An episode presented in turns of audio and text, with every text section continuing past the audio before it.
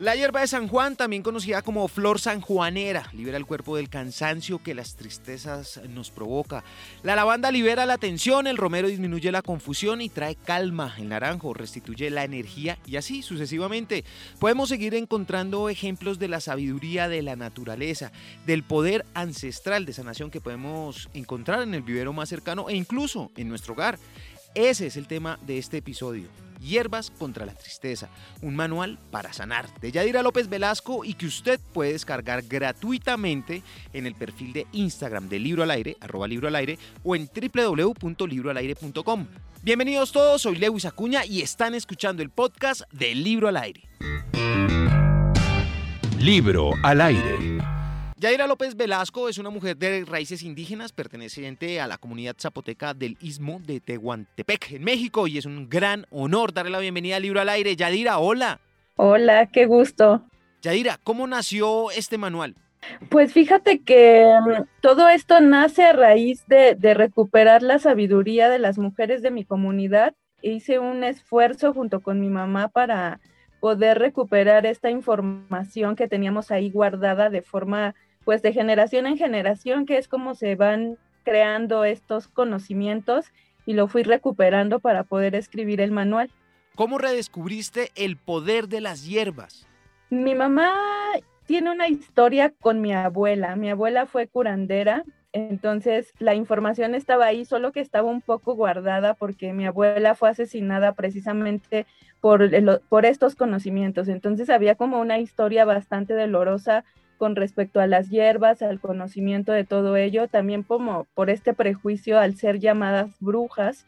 Eh, entonces mi mamá lo ocultó bastante tiempo hasta que, bueno, eh, por una experiencia personal que yo viví, que fue en un cuadros de ansiedad, de depresión, es que mi mamá empieza nuevamente a recuperar estos conocimientos y pues como en esta onda de su infinito amor hacia su hija, al querer que yo estuviera bien, es que me empieza a contar acerca de la sanación con las hierbas. Yo ya había estado eh, pues en contacto un poco con este tipo de información, sin embargo, eh, fue como algo muy grato para mí después de que estuve pasando por medicamentos psiquiátricos. Me ayudó muchísimo poder sanarme con hierbas, pero no solo con las hierbas, sino con todo lo que implica la sanación colectiva. ¿A qué te refieres, Yaira, con eso de sanación colectiva? La sanación colectiva tiene que ver con los saberes comunitarios. En los pueblos originarios de México y me imagino que de muchas partes de América Latina, pues hablamos como eh, también de una máxima que es si sano yo, sanas tú y sanamos todas. En ese aspecto creo que el que mi mamá se haya atrevido a contarme esta historia del feminicidio de mi abuela, que a ella también le suponía un dolor bastante fuerte, una herida que estaba ahí en ese momento, ayudó bastante para poder liberarnos y para poder comenzar a contar las historias de violencia que nos atravesaban. Estos saberes no le pertenecen a nadie y son parte de las comunidades, por lo tanto tienen que ser colectivizados. El título dice un manual para sanar juntas, pero estas hierbas tienen el mismo efecto en los hombres. Creo que cuando empecé a escribir el manual y empecé a distribuirlo, la idea era solamente que fuera un manual que utilizáramos las mujeres, porque históricamente las mujeres somos las que hemos cargado con más tristeza, con más dolores. Sin embargo, con el pasar del tiempo me di cuenta que también había hombres utilizando el manual, hombres compartiendo el manual, y esto tiene todo que ver también con este tema de las nuevas masculinidades, ¿no? Hombres más sensibles, hombres que están interesados en la sanación, en cambiar los patrones. Entonces me parece que ahora el manual ha cobrado también otro tipo de relevancia para hombres, para mujeres, para niños, incluso me han escrito madres, padres de niños y niñas que utilizan el manual en, en, aspectos que tienen que ver, por ejemplo, como con el autismo, ¿no? Las tinturas que, que dice el manual, estos tips, estos consejos ayudan muchísimo para el estrés que llegan a sufrir personas que tienen autismo. Entonces ha sido como un completo regalo este regresar a la sabiduría porque ahora pues hombres, mujeres, niños, niñas ah, les ha servido muchísimo y eso pues me llena de mucha emoción, de mucha felicidad porque es esto, recuperar las raíces y el poder de la sanación con las hierbas y de la colectividad es lo que está haciendo efecto. ¿Te imaginabas el éxito que va alcanzando tu manual? No, para nada. En realidad, cuando yo escribo hierbas contra la tristeza, surge como una charla eh, para una feria de libro en la ciudad de Oaxaca. Entonces, pues para nada, yo todavía iba en camino a la feria y pensaba, ¿habrá alguien interesada en escuchar esta experiencia? Porque era una experiencia de vida, algo que me había atravesado unos meses atrás, pero cuando me doy cuenta que empieza a tener mucho impacto, primero, eh, pues ahí mismo en la feria, y después de que se me acercan las chicas que editan el manual como tal y empiezo a recibir mensajes de muchas partes de la República Mexicana, pero también de otros países contándome que el manual les ha llegado en un momento muy importante de su vida, en un momento de necesidad de sanación.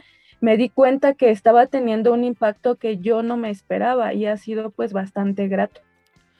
¿Estas hierbas son efectivas contra todas las tristezas o están enfocadas en algunas particularmente, como el despecho o la depresión? Pues creo que lo he estado pensando mucho y al ser una mujer indígena también hablamos como de tristeza que tiene que ver con el tema de la colonización. Muchos dolores están presentes en nuestros pueblos que tienen que ver con el tema del genocidio, del despojo de nuestras tierras, de los recursos naturales, esas tristezas también de abandonar nuestros territorios, en el caso, por ejemplo, mío, que tuve que emigrar a la Ciudad de México por motivos de educación. Entonces creo que claro que hay categorías de tristezas, pero que las hierbas las engloban todas, nos pueden ayudar como a este refrescar la conciencia, refrescar la memoria, estar más tranquilas, a minorar nuestros ataques de ansiedad, porque pues justamente utilizar las hierbas, por ejemplo, en un contexto urbano, nos devuelve un poco a esta territorialidad, a nuestra raíz y a nuestras prácticas comunitarias, a nuestras prácticas culturales y a seguir pues fomentando el uso de nuestras medicinas ancestrales y creo que eso es básicamente también lo que nos ayuda en el proceso de sanación, el volver a una misma. ¿Ya has considerado una nueva edición? ¿Una 2.0 más global? Pues lo he estado pensando justamente por este tema de que me han escrito muchos, eh, pues muchos varones a, a, preguntarme como esto, porque son sensibles, porque tienen esta necesidad también de sanar las heridas que nos atraviesan a todas y a todos. Específicamente, ¿cómo se alcanza la mayor efectividad del manual? Creo que cuando empecé a leer el a escribir, perdón, el manual, y empecé a darme cuenta que no solamente tenía que ver el tema como de las propiedades químicas o las sustancias químicas que segregan las plantas, sino que tiene mucho que ver con el tema del acompañamiento y de crear espacios seguros, ¿no? Eh, cuando digo que es un tema que pues nos toca más particularmente a las mujeres por estas violencias estructurales, pues me di cuenta que también lo que ayudaba muchísimo era como lo dice el manual, ¿no? De tómate este tecito, pero acompañado de tus hermanas, de tus amigas, crea este espacio de confianza entonces, parte fundamental de la sanación no solamente es la sustancia química, sino cómo te haces acompañar y cómo se genera todo un ritual alrededor de este proceso de sanación, que creo es ahí el punto de este, de este sanar, de si sano yo, sanas tú y sanamos todas en conjunto, porque yo te creo, tú me crees y entonces se llega a crear este espacio de confianza donde sabes perfectamente que nadie va a poner en duda lo que estás contando.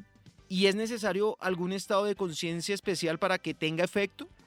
Yo creo que tener conciencia como una conciencia crítica abierta en el sentido de entender que las plantas funcionan, que las medicinas tradicionales funcionan y que tienen como base las cosmovisiones y las filosofías de vida de los pueblos originarios.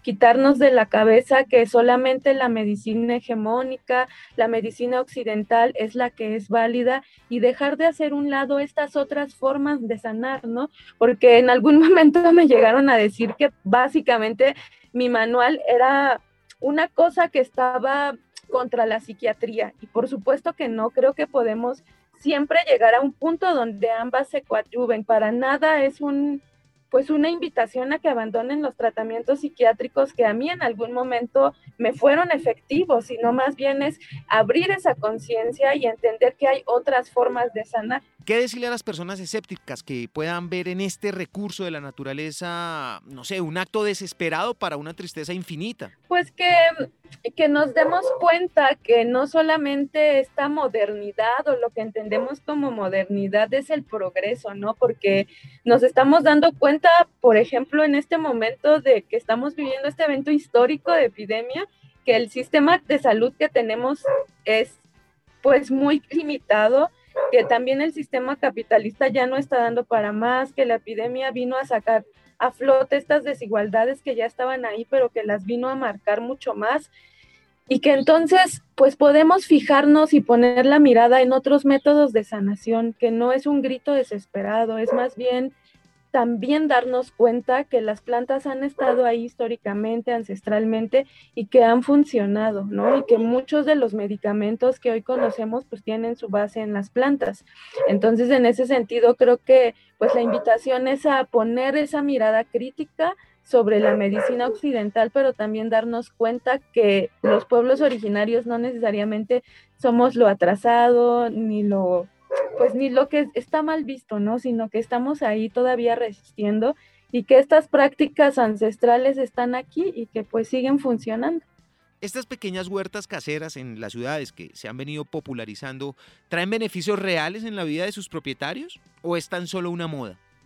Sí, por supuesto, creo que muchas de estas cosas tienen que ver con un plano espiritual también, ¿no? Eh, como con esta conciencia espiritual que tiene que ver con el tema de la fe, ¿no? Yo creo que si tú le tienes fe a, la planta, como repito, no solamente es el tema de la sustancia química, sino la fe, la apertura de conciencia que tú tengas en decir, claro que me va a funcionar, ¿no?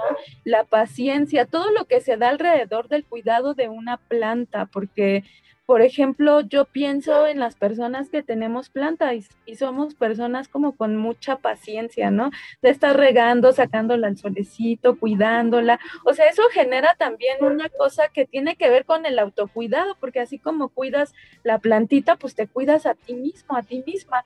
Entonces creo que funciona, que tiene bastantes fundamentos, pero que también mucho de ello es la base de las cosmovisiones de, las, de, los pueblos originarios y que tiene que ver con esta cosa de las creencias culturales, de abrir la, la mente, de abrir a las filosofías ancestrales y creo que pues por supuesto funciona ahora que por ejemplo está súper de moda como el tema de la astrología, los signos zodiacales, ¿no?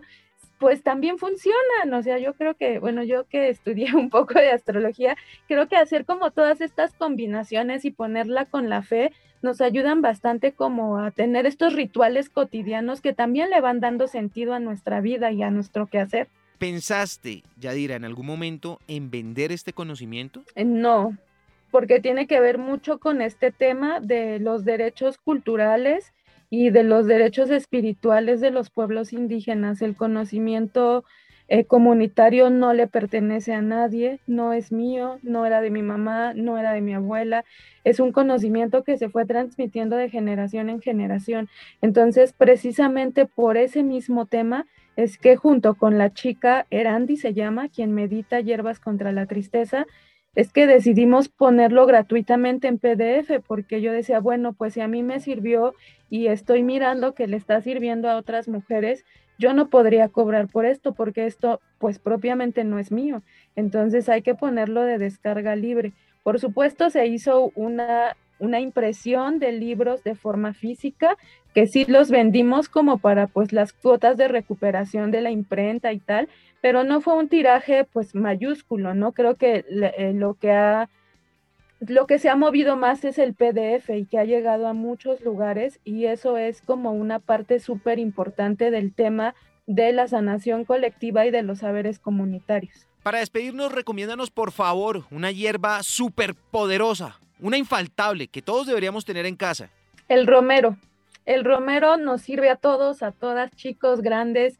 Creo que es una planta muy noble que es pues literalmente de muy fácil cuidado y que nos ayuda pues como a mantener esta cuestión fresca, de refrescarnos el día, de refrescarnos el pensamiento, de abrirnos, de que nos den ganas, que nos llena de energía, a los niños pues más, ¿no? Ahora con el tema también de las clases virtuales, que todo el tiempo estamos pasando gran tiempo frente a la pantalla, creo que nos ayuda y nos beneficia muchísimo su olor, tomarnos una infusión, eh, bañarnos con, eh, con, el romero nos ayuda pues a refrescarnos por completo. Creo que es una de las plantitas que no nos puede faltar. Yadira, muchas gracias por tu tiempo y por compartir tu conocimiento aquí en Libro al Aire. Gracias por tu generosidad. A ti, muchas gracias por la invitación.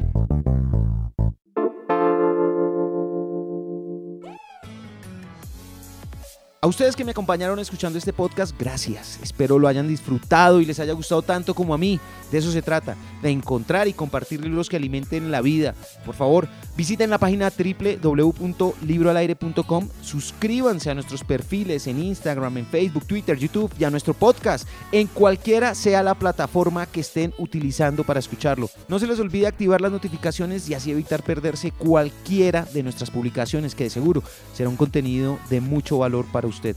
Les pido un favor, si les gustó este podcast, compártanlo, corran la voz, es la única y mejor recompensa que puedo recibir. Escríbanme, me encanta leer. Yo soy Lewis Acuña y este es el podcast del libro al aire. libro al aire no se propone ser tendencia, sino ser útil para su vida.